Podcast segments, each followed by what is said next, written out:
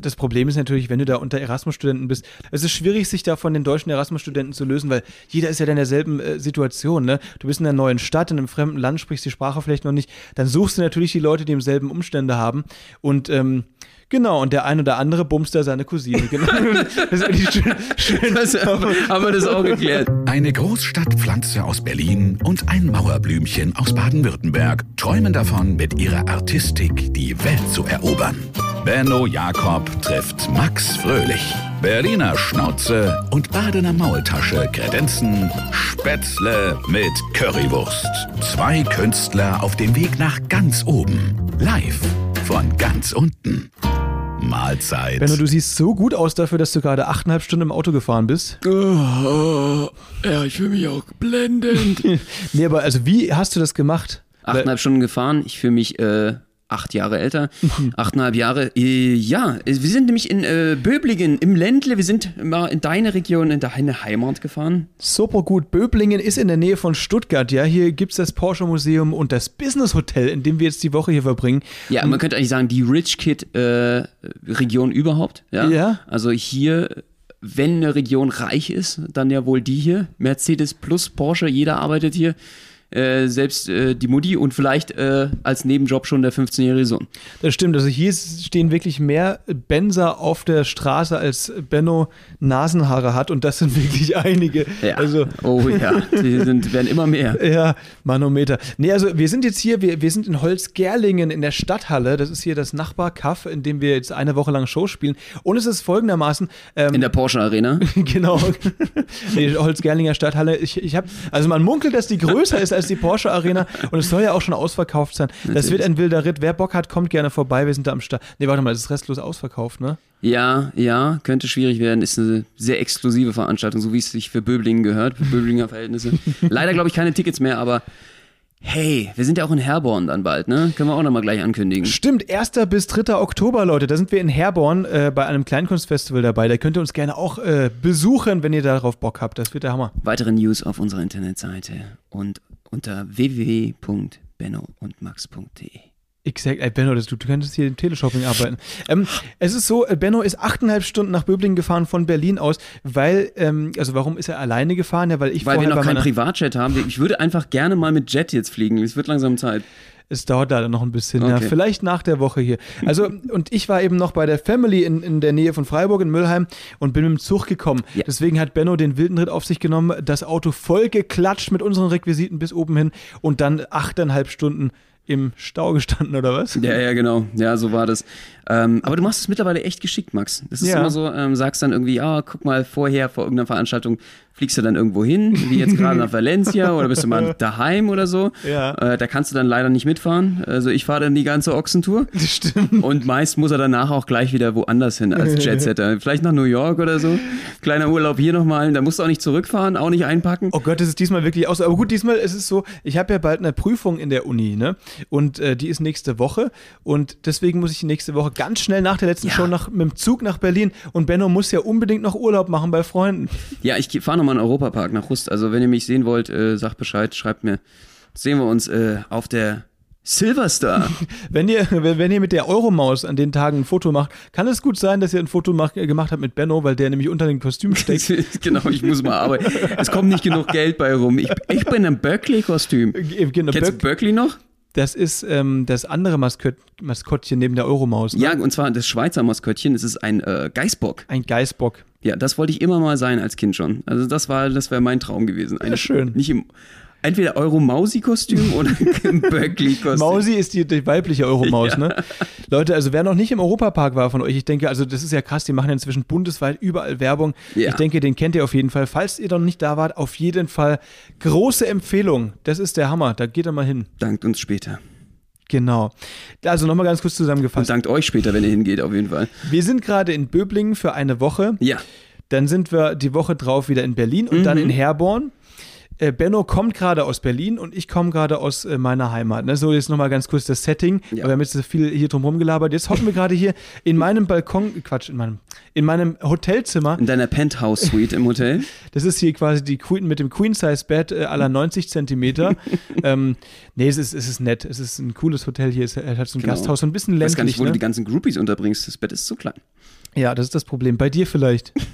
Danke. Ja. Muss ich mich schon wieder kümmern. Erst fahren und dann jetzt noch schlaflose Nächte. Jetzt noch das. Ich völlig übermüdet, dann wieder zurück nach Berlin. Aber äh, wie war denn, also wir haben jetzt eine Woche uns nicht gesehen. Ich war ja, ja eben erst in Valencia, einen mhm. Kumpel besuchen und dann war ich eine Woche in der Heimat und du in Berlin. Was hast du denn so gemacht die Woche? Habe ich was verpasst? Irgendwas Spannendes? Nee, war total langweilig. Berlin, schlechtes Wetter, Katastrophe. Oh. Ich habe äh, nichts gemacht. Ernsthaft? Nichts? Ich war. Da gesessen und nichts gemacht? Gegen die Wand geschaut. Mhm. Eine Woche lang. Und äh, einfach so Däumchen gedreht und gehofft, dass ich bald wieder komme. Was, ohne Max, ohne dich bin ich, bin ich ein, ein halber. Ich bin ein Schatten meiner selbst. Okay, alles klar. Ich hoffe, du hattest wenigstens Spaß. Tatsächlich. Ich habe wirklich, also alles, was du äh, auf dem Kreuzfahrtschiff in der zweiten Woche weggesoffen hast, habe ich an einem Wochenende in Valencia dann nochmal nachgeholt, auf jeden Fall. Geil. Hast ich, du doch geschafft, ja? Ich, ich war stolz auf dich. Tatsächlich dort und habe. Es gibt ja die 3G-Regel und du hast in Valencia dann wirklich die 3B-Regel befolgt, ne? Ja. Besoffen, bekifft, betäubt. Alter, okay.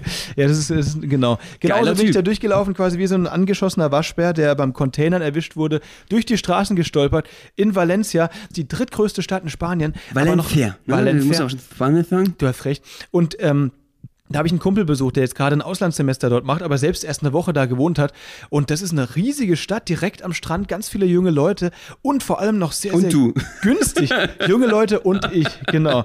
Ähm, und das war wirklich eine coole Sache. Also ähm, nochmal die Sonne getankt, nochmal ein bisschen den Tee aufgefrischt. Ne? Das ist jetzt neben äh, der Kreuzfahrt und Valencia und natürlich dem äh, allseits bekannten Spray-Tan meine Strategie, um gebräunt durch den Winter zu kommen. Schön, dass man es dir überhaupt nicht ansieht. Ich weiß, du bist echt so ein Eskimo, Alter. Du kriegst es einfach, bei dir läuft's nicht, ne? Ich, äh, du hast da irgendwie dieses Melanin oder was das ist? fehlt bei dir genetisch, ist einfach nicht vorhanden, die Kette. Ich, ich brauche da wirklich, Kette. wirklich sehr, sehr lang. Dafür kriege ich aber sehr schnell Sonnenbrand und das finde ich eigentlich eine gute Sache. Ja. ja. Nee, also wir waren da am Strand, wir haben ein bisschen rumgebeacht und natürlich jeden Abend Cervezas bestellt, das heißt äh, Bier auf Spanisch. Und ähm, ja, dementsprechend haben wir es krachen gelassen. Das war wirklich, wirklich spannend, weil weißt du, du musst dir vorstellen, weißt du, was ein Erasmus-Semester äh, ist? Ja. Das ist quasi, okay, ich habe jetzt gedacht, dass du Nein sagst, das wäre Nein, nein, nein, weißt du Nein. Also, Für alle unsere Hörerinnen ja, und Hörer sage ich mal Nein. Ich will es nochmal ganz kurz im Namen aller Hörer und Hörerinnen erklären, also für die erklären, wenn die das nicht wissen. Ähm, das ist quasi ein Auslandssemester, das ist so ein mhm. Programm, ähm, da kriegt man dann, je nachdem, in welchem Land man ist, innerhalb von Europa. Es gibt auch irgendwie äh, Erasmus außerhalb von Europa, aber eigentlich ist das eben ein Land in Europa, in dem man dann quasi. Erasmus ähm, ist ein Land in Europa? Erasmus ist ein Programm, mit dem du ein Auslandssemester machen kannst in einem Land in Europa. Jetzt haben ja, wir es. Okay. Und man kriegt dann, je nachdem, in welchem Land man ist, äh, eben dann also so ein Stipendium, so eine finanzielle Unterstützung okay. vom Staat halt. Ne? Mhm. Äh, in Spanien kriegst du da irgendwie 390 Euro im, Monat und damit musst du dann irgendwie über Runden kommen. Wahrscheinlich kriegst du noch was von den Eltern hinterher geschmissen. Die Rich Kids irgendwie vielleicht noch ein Benz geschenkt äh, zur Abreise. Und dann ist es eben so, dass du da ein halbes Jahr im Ausland studierst aber die meisten nutzen die Gelegenheit und saufen da ein halbes Jahr täglich. Oha. Das ist so ein bisschen die Sache. Und genauso ähm, plant das mein Kumpel. Ein Saufsemester. Ein Saufsemester quasi. Ja. Und das haben wir dann eben natürlich, er war erst eine Woche da, das heißt, er war noch in der Aufwärmphase, was das Saufen betrifft. Mhm. Und da habe ich natürlich auch ordentlich mitwirken äh, können. Ne? Ihn darauf quasi einstimmen, was ihn jetzt die nächsten halben Jahre, äh, die nächsten Monate quasi da erwartet. Und deswegen haben wir versucht, da natürlich alkoholtechnisch ähm, wirklich äh, ja, Rekorde zu brechen. Ne? Geil, also ja. super, man muss sich auch was vornehmen. Eben. Ne, im Leben.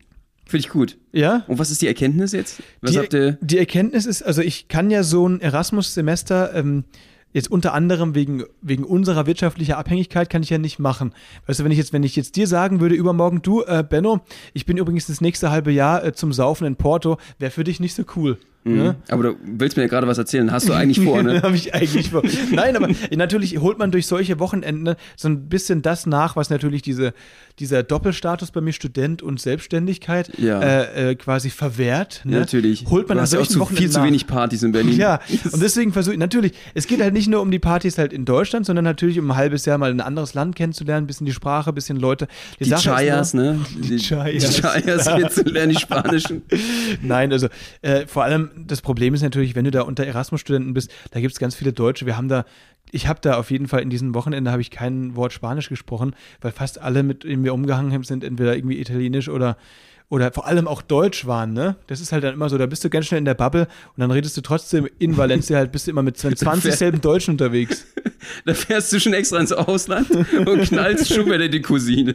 Ja, so, hä? Weil, die da, weil, weil man wieder unter sich ist. Weil, weil die, achso, weil man wieder unter sich ist, meinst du? Dass man dann, dann dass die Leute. Da wollen wir endlich aus, äh, rauskommen aus diesem, äh, dass der, der Stammbaum im Kreis ist äh, und will mal irgendwie mal ein bisschen bisschen irgendwie ein paar spanische äh, äh, Damen kennenlernen. Ja, das ist natürlich trotzdem möglich, aber ich glaube, die Peer Group, es ist schwierig, sich da von den deutschen Erasmus-Studenten zu lösen, weil jeder ist ja dann in derselben äh, Situation. Ne? Du bist in einer neuen Stadt, in einem fremden Land, sprichst die Sprache vielleicht noch nicht. Dann suchst du natürlich die Leute, die im selben Umstände haben.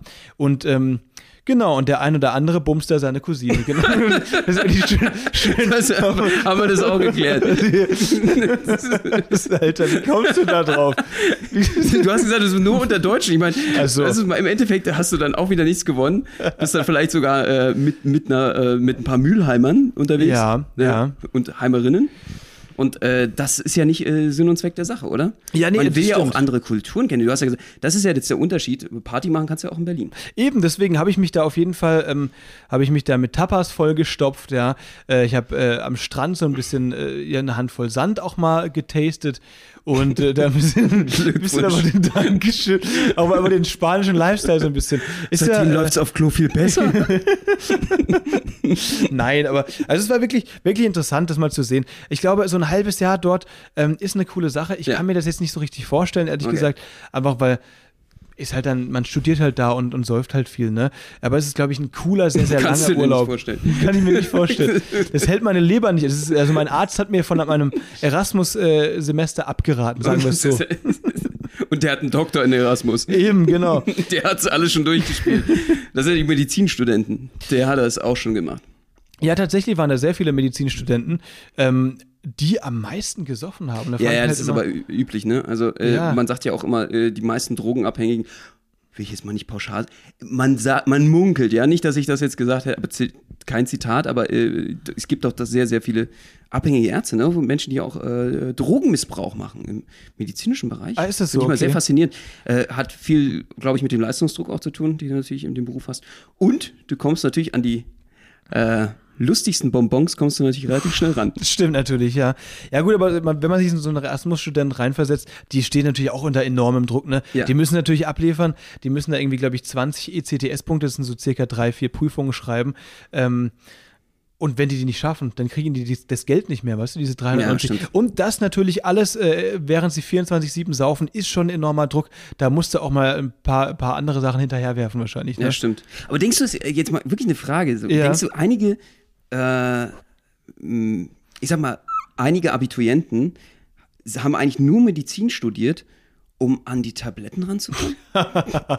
oh, glaubst du, du denkst so, also erstens, also Medizinstudium reinzukommen, ist ja ultra schwierig. Das schaffen ja nur die 1,0er und 09er Abiturienten und so weiter. Ja, das ist eine gute Motivation, so äh, krasses Zeug, so Morphin oder so ranzukommen, kommst du sonst nicht so.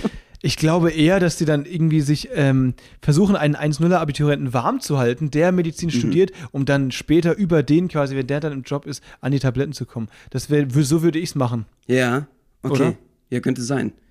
Aber es gibt ja auch viele äh, reiche Kinder zum Beispiel, ne? Ja. die gar nicht den Abiturschnitt haben und die gerne in Ungarn studieren, ne? in der Privatschule. Das stimmt, das ist möglich. Ja, du kannst Ungarn oder Rumänien und dann kannst du irgendwie im dritten oder vierten Semester dann wechseln mhm. nach Deutschland. Ähm, das ist natürlich die so ein bisschen die durchs Hintertürchen, sage ich mal. Das sind dann die Ärzte, äh, ja. die dann gerne mal, oder die Chirurgen, die dann gerne mal ein Skalpell irgendwie im Magen liegen lassen. Bauch vergessen, ja. Ach, sorry, wir haben die Bohrmaschine bei Ihnen im Rücken vergessen. Äh, müssen wir nochmal aufmachen, ja. Obwohl, Ist da der Knopf? oh Mann, ey. Dann stehst du aber aufrecht. Ja, auf jeden Fall. Also ich, ich weiß nicht. Ähm, Das ist, das ist echt eine gute Frage. Also ich hätte ja vor, vor diesen Ärzten dann doch ein bisschen Respekt, Angst. Ja, wobei, das stimmt. Also ich meine, im Endeffekt, wenn sie in Deutschland dann wirklich diese Doktorarbeit machen und so, und die müssen ja auch, ist das noch, ist das ja auch ein Examen, ne? Mhm. Dass sie da schreiben müssen, das ist ja schon alles dann same level. Das heißt, wenn die das können, und da bestehen und da durchkommen, dann, dann schaffen die es auch. Oft ist es auch so, was mich so ein bisschen am Medizinstudium in Deutschland nervt, viele 1-0er und so weiter und, und, und 09er, also so krasse äh, Abiturleute, die sind natürlich jetzt nicht so sozial kompetent. Merkst du mhm. ja an mir. Ne? Ja. Ich bin ja auch irgendwie so ein bisschen, habe ja so ein bisschen einen weg. Ja, liebe äh, Zuhörerinnen und Zuhörer, ich bin ja eigentlich die Autistenbetreuung, genau. definitiv. Genau. Angestellt vom Staat. Und von meinen Eltern. ja, es ist so 50-50, genau. Aber es lohnt sich. Ja, auf jeden Fall ist es eben so, dass, äh, dass wenn die dann alle Ärzte werden, die ja nicht so sozialkompetent sind, ganz wichtig ist, glaube ich, beim Arzt dann ja auch dieser Umgang mit den Patienten. Ne? Und da kommt es auch wirklich da, du bist ja nicht nur der Mediziner, du bist ja auch ein Freund für die Patienten, mhm. für die Patientin. Mhm. Und ich glaube, das kommt zu kurz. Du siehst die Leute nur also als Objekt und dann siehst du, okay, was haben die für Symptome? Dann schlagen die ihr Buch nach, beziehungsweise können es auswendig, mhm. dann schreibe ich einfach das da. Aber es ist ja auch, so ein Arzt ist ja auch ein halber Psychologe. Und ich glaube. Sollte er im Bestfall sein. Ja, eben. Und ich glaube, dass die Leute, die nicht so ein gutes Abitur haben und dann irgendwie drei, vier Jahr, äh, Semester in Ungarn studiert haben, dann mhm. nach Deutschland zurückkommen, dass die in dem Bereich viel stärker sind, weil die einfach von Typ her anders ticken. Ja. Meinst du, oder? Äh, könnte ich mir gut vorstellen. Das ist ja, eine ne? interessante These, äh, die hoffentlich äh, stimmt. Ja, weil das kommt ja oft zu kurz. Da hast du schon recht. Definitiv. Man kennt ja, jeder kennt, glaube ich, einen Arzt oder eine Ärztin, die eventuell auch äh, sozial nicht so kompetent ist oder eben auch darauf nicht so richtig achtet, auf die äh, Empfindlichkeiten, vielleicht, äh, wo man dann auch, oh, da gehe ich nie wieder hin, das hat mir wehgetan, war nicht sensibel genug. Definitiv, also ich glaube, das ist schon ein ganz, ganz wichtiges Element, ne? Vor allen Dingen, äh, ich habe da einen riesen Respekt vor diesem Arztberuf. Ich hatte auch gerade am Wochenende mal drüber nachgedacht, siehst du, wo ich an die Wand gestarrt habe, ob ich denn selber hätte überhaupt Arzt werden wollen oder äh, ich glaube, ich hätte schon gekonnt, aber ich finde die Verantwortung echt krass. Also da ist äh, mir das doch lieber irgendwie äh, niemanden umbringen zu können hier auf der Bühne. äh, das finde ich dann doch angenehmer, als äh, dass du die Konsequenzen tragen musst. Äh, zum Beispiel als Chirurg, Chirurgin oder Arzt oder Ärztin. Da kannst du ja wirklich Fehldiagnosen machen. Du kannst Leute ja umbringen. Was übrigens auch jeder Arzt, vernünftiger Arzt eigentlich sagt, dass es ihm in der Laufbahn mal passieren wird. Und äh, das finde ich, äh, da muss man schon, glaube ich, eine sehr starke Persönlichkeit sein, damit umgehen zu können, oder? Ja, äh, auf jeden Fall, das stimmt schon. Also mit der Verantwortung, das, das ist schon eine Sache auf jeden Fall. Aber also auch mit dem Tod oder verantwortlich zu sein für den Tod ja. eines Menschen. Ne? Also ich meine, ich finde das äh, schon krass. Da muss man einfach wissen, dass man das vom äh, von der Persönlichkeit her wegstecken kann. Ich habe mir das nach dem Abitur auch überlegt, Medizin zu studieren, aber habe dann schnell gemerkt, eigentlich war ja mein, mein Plan so ein bisschen Bioingenieur oder sowas äh, in die Richtung zu machen, weil ich ja Bio-Leistungskurs äh, gemacht habe, weil eigentlich mega interessant fand. Aber ehrlich gesagt, ich bin Bioengineering, so, äh, dass du so, so, so Hypergras, so Turbogras herstellen kannst? Ja, das war mein großes Ziel, quasi den schwarzen Afghanen doch nochmal abzugraden. ähm, so ein bisschen Breaking Bad-mäßig hier. Nein, also. Der Heisenberg, definitiv. Äh, genau so. Nee, also ich habe mir das schon überlegt, und dann einfach gemerkt, okay, erstens ist das ein ewig langes Studium. Ja. Du studierst ja da irgendwie gefühlte fünf, ja, sechs klar. Jahre, dann kommt noch der Assistenzarzt vier Jahre mhm. und dann der Facharzt. Das heißt, du hast da irgendwie zwölf Jahre, bis du wirklich im Job bist, ja. Und du lernst halt hauptsächlich eigentlich nur auswendig. Mhm. Und das ist so ein bisschen das Problem, das ist mir ein bisschen zu langweilig. Und die Sache ist, ähm, ich selbst kann mir ja schon nicht um den Ellbogen fassen, ohne dass ich es eklig finde. Wie soll ich dann da an Leuten rumdoktern? Du kannst nicht um den Ellbogen fassen. Ich finde das richtig ekel. Also wenn ich oh, jetzt wo du sagst, ich hatte das irgendwann als normal betrachtet. Ja. Jetzt wo du sagst, ist es eigentlich eine ganz, ganz widerliche Sache, wenn du so einen angezogenen Ellbogen hast, so einen nee, eingeknickten. Nee, was ich nicht so schlimm, also eingeknickt finde ich nicht so schlimm. Was ich wirklich eklig finde, ist, wenn man den Arm locker hat. Ja. Ähm, so, so ne? ausgestreckt ne? meinst du? Ausgestreckt, genau. Und dir dann jemand, ohne dass du irgendwas angespannt hast, so um das Ellbogengelenk fasst, weil da sind ja so viele Sehnen und Knorpel und so. Und ich, boah, boah mir stellst jetzt schon wieder alle Rückenhaare. Das ist so mein, keine Ahnung, so mein, äh, jeder hat ja so ein Ding, was er ultra eklig findet. Ja. Aber das ist so ein bisschen. Ellbogen ist schon echt ein Phänomen, da hast du völlig recht. Also jetzt, wo ich mal drüber nachdenke, auch, was ich immer total absurd fand, war dieser Musikknochen auch, ne? Genau, der ist Wieso ja da. snappt der denn immer so komisch? Was soll das? Und was evolutionär will uns Gott damit sagen? Wieso ist denn das Ding so? Das passiert doch mit keinem anderen Knochen im ganzen Körper. Weißt du, warum der Musikknochen heißt? Nee. Ähm, Oh, warte mal, ich hoffe, dass das stimmt. Aber ich habe mal gehört, also ich sage es jetzt aber auch davor, dann ist es, Leute, google es mal lieber, aber ich glaube, ich habe das mal gehört oder irgendwo Herzlich gelesen. willkommen bei Gefühlte Fakten, dem Podcast. Ja, gefühlte, gefühlte Fake News mit Benno und Max. Schalten Sie auch nächste Woche wieder ein. Also, warum heißt der Musikknochen Musikknochen? Achtung, ähm, weil wenn eine Geigerin Geige spielt, ja, ja und da richtig Gas gibt, ja. dann haut sie ja den rechten, wenn sie jetzt Rechtshänderin ist, äh, Ellbogen immer so nach hinten so ein bisschen, ne? wenn die richtig streicht da, mit dem, wo sie den Bogen in der Hand hat. Wenn ihr dann auf einem Stuhl sitzt, dann kommt ihr ja mit der Bewegung relativ leicht dann mal mit sehr, sehr viel Schwung an die Stuhllehne. Und dann trifft sie genau diesen Musikknochen, der oh. dann eben so, so wehtut. Und deswegen heißt der, glaube ich, Musikknochen. Interessant. Oder sie trifft halt den Trompeter im, am Kinn oder ja. in die Trompete und der hat die dann einmal stecken hinten im Rachen. Äh, das wäre natürlich äh, krass, daher kommt es. Ich glaube, Leute, googelt es nochmal. Wie gesagt, äh, Fake News mit Benno und Max, gefühlte Fakten heute. Aber ich habe das wirklich mal, ich habe das auf jeden Fall im Kopf irgendwie abgespeichert, weil ich es mal irgendwo gehört habe. Ich fühl's. Aber ich, ich fühl's total. Ich, weiß nicht. Ist ein gefühlter Fakt. Nehmt es mal bitte so für halb wahr, ja? Also wenn ihr so eine Halbwahrheit mal verbreiten wollt oder ein bisschen klugscheißern, ähm, dann am besten hier genau. Also mit Vorsicht genießen den. Ich will die, die Story glauben. Ich will auch gar nicht mal nachschlagen. Kennst du Sachen, die du einfach glauben möchtest? ja, kenne ich. Weil man sie auch geil rumerzählen kann auf Partys. Ja, ja. Also wenn du, ich glaube, boah, das hätte dir jetzt jeder abgenommen, definitiv. Das ist so eine Party-Story. Gut, das finde ich gut. Danke dir. Benno, ich, das. Ich will gar nicht, dass mir jemand die Wahrheit erzählt. Dann googeln wir das nicht, Leute, lasst es sein. äh, das stimmt schon so. Nimmt es mal so hin. Ne? So, Benno, nächstes großes Thema der Woche. Ja, vielleicht das Thema der nächsten vier Jahre. Äh, steht ja bald an, ne? Ja die Wahl. Hier, wir haben ja äh, drei Kandidaten, Pest gegen Cholera, Monsieur Laschet, Monsieur Scholz und Frau Baerbock, ähm, die sich hier gestern, wir nehmen jetzt heute an einem Montagabend auf, äh, im ProSieben nochmal das letzte Triell vor der Wahl geliefert haben. Benno, wie ist das verlaufen und, und was, wie stehst du zu der ganzen Sache? Tja, äh, sehr interessant auf jeden Fall. Äh, ich denke, eine entscheidende Wahl, ne? Wenn man jetzt merkt, dass äh, Leute bis zu 16 Jahre durchregieren können, könnte das auch sein, dass der nächste Kandidat oder die nächste Kandidatin definitiv uns lange auch hold bleiben wird. Jetzt wird es natürlich interessant. Sieht definitiv auch nach einem Machtwechsel aus gerade. Äh, Stand Montag. Also ähm, ich denke mal, das könnte definitiv dieses Jahr richtig interessant werden. Ja, voll. Also vor allem, also ich, ich finde den Wahlkampf ja schon sehr spannend. Ich bin sehr spät eingestiegen, muss ich sagen. Ich habe äh, angefangen, mich richtig einzulesen und so weiter. Äh, als sie das erste Trial gemacht haben. Das ist schon ein paar Wochen her jetzt. Und ähm, seitdem bin ich so voll im Thema und schaue mir alles an, was es so gibt. Also meine Highlights bisher natürlich wieder diese drei Rezo-Videos, die er rausgehauen hat. Und hier von Late Night Berlin äh, Kinderfragen KanzlerkandidatInnen. Alter, also hast du das also mitbekommen? Folgst du doch nicht den Wahlomaten bei dir? Den Die Wahlomaten, AfD? den Wahlomaten. ja, genau, genau. Das ist da rausgekommen. Nein, ich habe äh, ich habe den Wahlomaten auch, ich habe den Wahlomaten auch gemacht, aber das ist halt irgendwie immer so nichts sagen. Die AfD war zum Glück ganz unten, ja wirklich tatsächlich, ähm, war die ganz unten da mit am Start. Äh, da bin ich auch sehr sehr stolz drauf. Das ist gut so. Aber äh, das ist ja sehr nichts sagen. Wenn du 38 Thesen sind das ja, die du dann neutral zustimmen oder ablehnen, da bist du sehr, sehr schnell. Also, da ist dann, weißt du, es kann gut sein, dass CDU, Linke und SPD und, und so weiter, dass die alle mehr oder weniger gleich auf sind, ne? Mhm.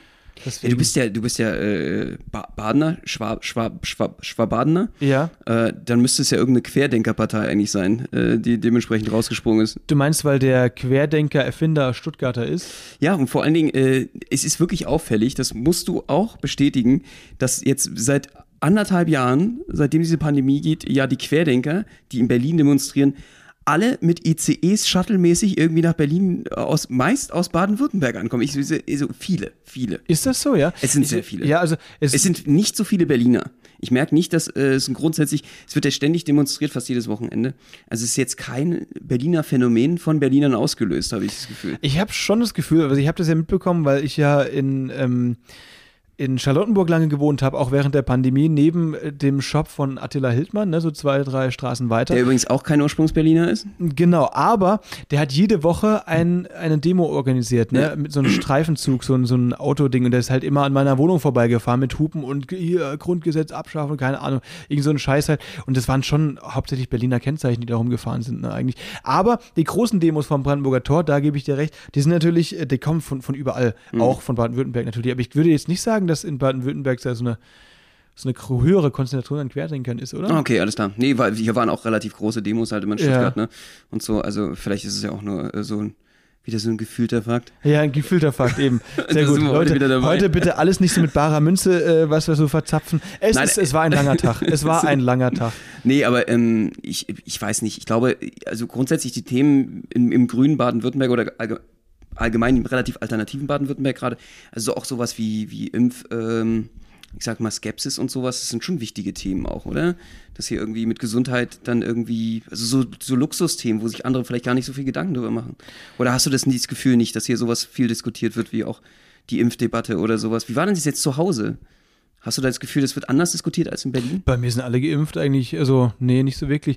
Ähm, nee, tatsächlich nicht. Ich weiß jetzt auch gar nicht, die Impfquoten habe ich jetzt auch nicht so im Kopf. Ne? Ich mhm. glaube, dass die in Baden-Württemberg sogar höher ist als in Berlin. Nee, Berlin ist fast die höchste. Keine Ahnung. Ich habe da jetzt keine Zahlen im Kopf, deswegen wäre das jetzt unseriös, da irgendwas äh, zu verzapfen. Genauso unseriös wie meine Erklärung äh, des Musikknochens. Ne?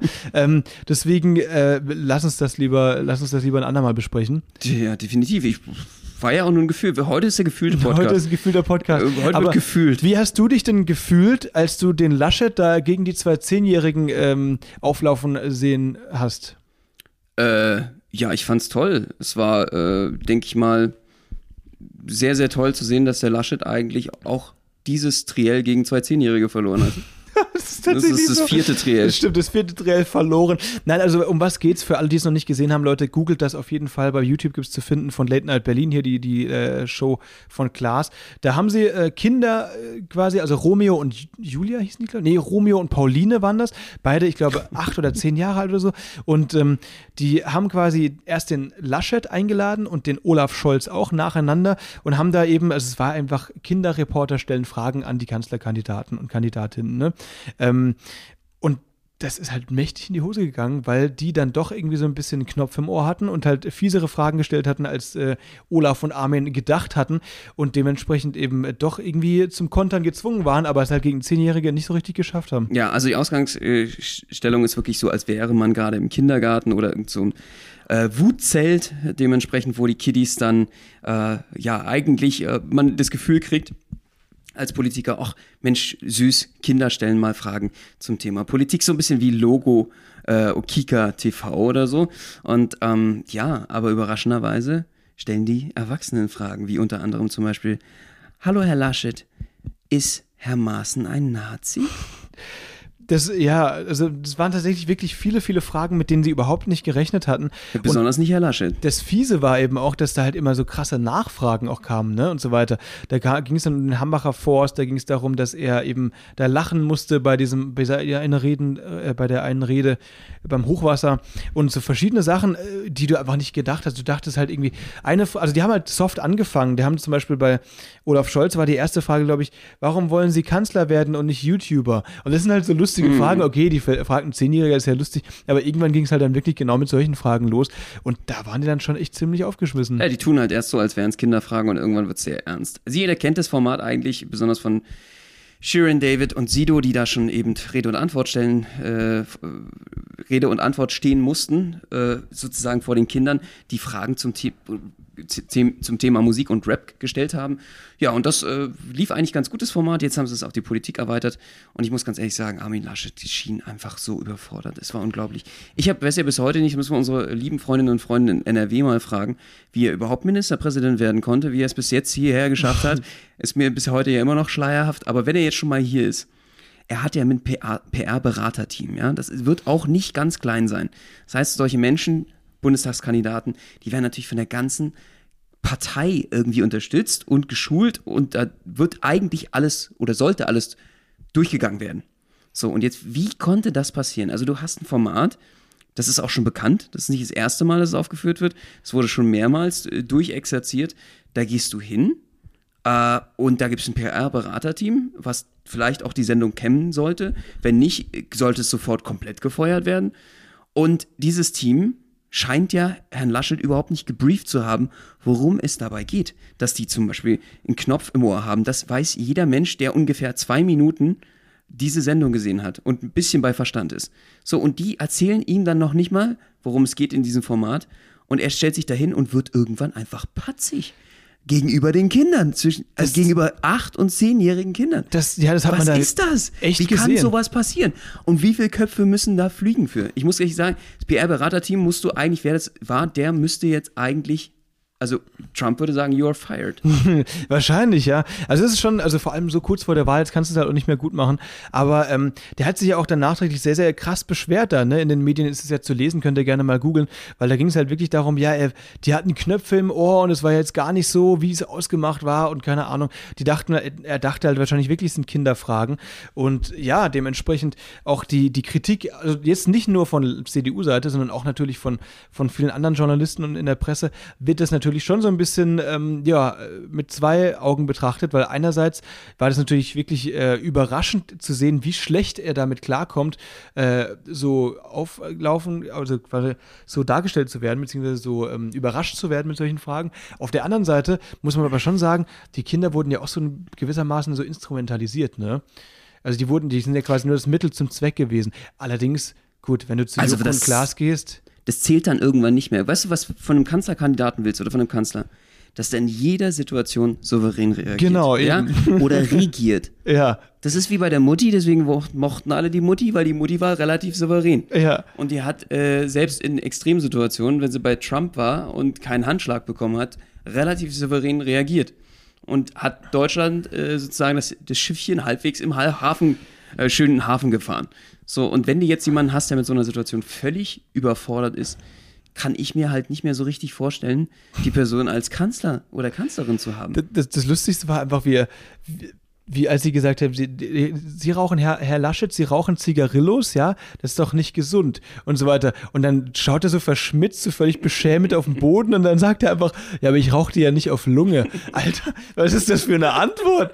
Für, äh? Also erstens, er versteht kein Zehnjähriger und zweitens, so redest du die, so beschämend äh, redest du die doch nicht raus, oder? Also, ey, das, da habe ich echt gedacht, Alter, das ist jetzt aber ein Joke, oder? Äh, Ja, ich- den Spruch hat er, glaube ich, äh, ich weiß es nicht mehr genau, aber ich kann mich erinnern, dass es diesen Spruch im US-Wahlkampf gab. Ich glaube, Bill Clinton war das damals, ich kann mich noch erinnern.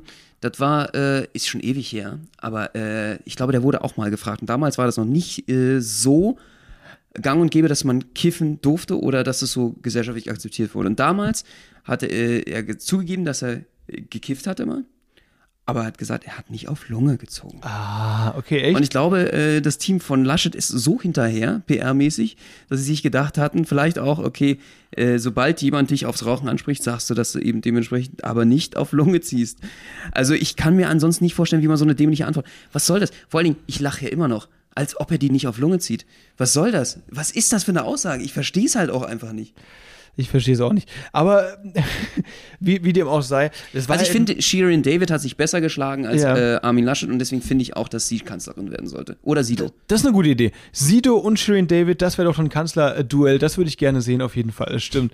Oh Mann, ey. Nee, aber also, das war ja natürlich nicht nur nicht der einzige Seitenhieb gegen, gegen Lynn Laschet, jetzt so kurz vor der Wahl. Das letzte Rezo-Video, das ging natürlich auch gegen, gegen Olaf Scholz und gegen, gegen Baerbock und so weiter. Der hat ja alles ein bisschen auseinandergenommen. Ja, da sind wir nämlich beim schönen Übergang, den habe ich jetzt für gerade, wenn du hier schon von Rezo reden möchtest. Ja.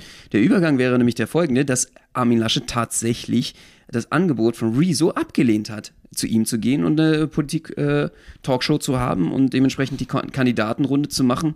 Triell für junge Leute, ne, was man ja auch möchte. Es geht ja auch darum, zukünftige, nicht nur zukünftige Wähler, sondern Wähler, die äh, dementsprechend auch äh, vielleicht äh, Ü- Ü18 sind, unter, unter 35, äh, 40, die spricht man ja heutzutage nicht mehr über das Fernsehen an, sondern über YouTube. Das hat er abgelehnt. Aber er setzt sich halt ultra gerne zu einer Achtjährigen und einem Zehnjährigen ins Zelt. Und lass uns da auseinandernehmen. Und lass uns da den, das ist also wirklich die PR-Berater, Respekt.